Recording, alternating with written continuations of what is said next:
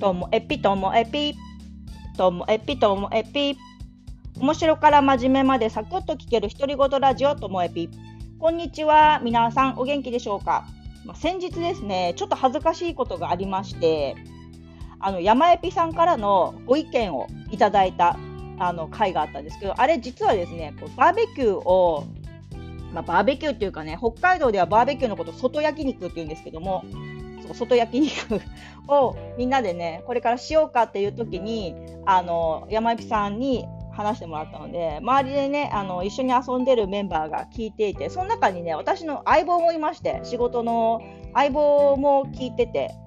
相棒は相棒で YouTube チャンネルをやってて私はこのポッドキャストをやってて私はその YouTube チャンネルに出ることあるんですよ時々呼ばれてちょっとこれやってとか言って一緒に出るけどポッドキャストの方はねその相棒はね私のこのポッドキャストには あんまりこう関心がないのかあんまり聞いてもいないしそのことについては、まあ、勝手にやればみたいな感じだったんですけどあのたまたま収録しているところを聞かれてなんか恥ずかしい気持ちになりました。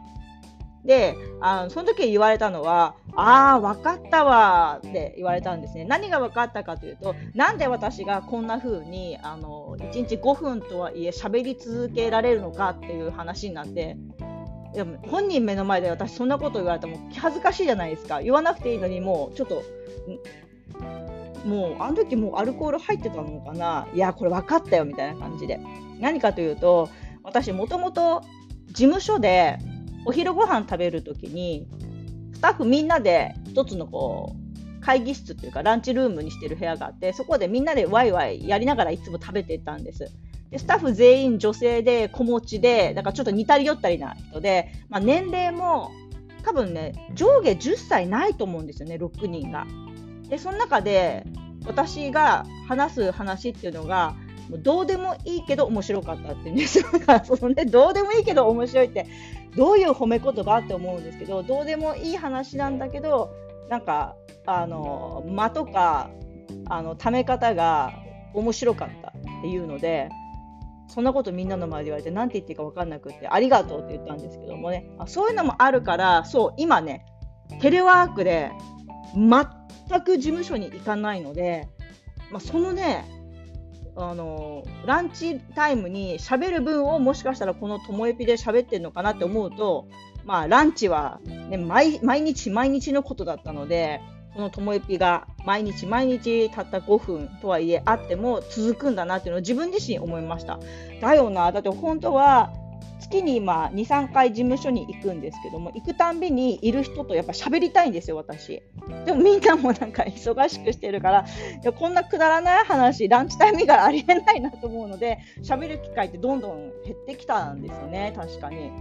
はい、ということで、もしかしたらですよ、このコロナが落ち着いて、私がちょいちょいまたあの事務所に行くようになったら、こう、ともえぴで喋るネタなんてなくなってしまうのかななんて思っています。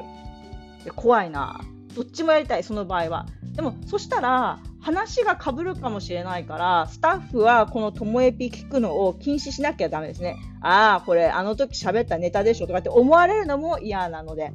で、同じ話何回もしたくなりますか、皆さん。なんか面白い話だったら、うんと、あの友達とこの友達とその友達と会社の同僚とといろんな人に喋りたくなっちゃうんです、私は。で、この人に言ったか言ってないか分かんないけど言ったら聞いたよって言われることもあるんですけどそれでもなんか言いたい派なんですよね。ちっちゃい頃からそういう子でした。でもなんか同じ人に何回も話すとかってもうちょっとおじいさんとかおばあさんの世界じゃないですか。だから私おじいさんとおばあさんになったら逆にどうなるのかなと思うんですよ。ずっと同じ話。でもその時のためにこのともえぴがあるのかもしれないですね。おじいさんおばあさんになってこれ自分で聞き返して自分で多分笑ってんじゃないかなってね思います。いやそうなんです昔からそのなんか同じことを何回も喋りたくなる兆候はありまして今夏になるといつも思い出すのが20代の頃に私塾の講師をしていましてねであの中学生向きの塾で英語科を担当していたんですけどもあの講習会になると結構ハードだったんですよ。90分1コマの授業を1日6コマやるんです。90× 6だから、9時間喋り倒すんですよ。講習会なので普段の授業と違って大事なポイントをどんどんどんどん展開してやっていくので真面目にねもう全部同じ話をし続けるけどでもみんな飽きちゃったら困るからダジャレとか挟むんですけどこの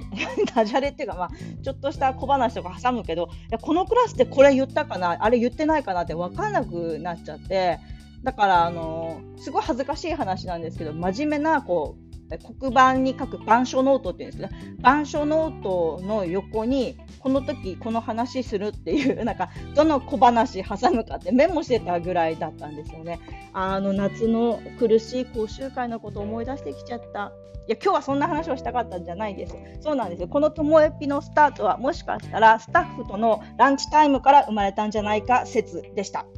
今日も最後までお聞きいただきましてありがとうございました。さようなら。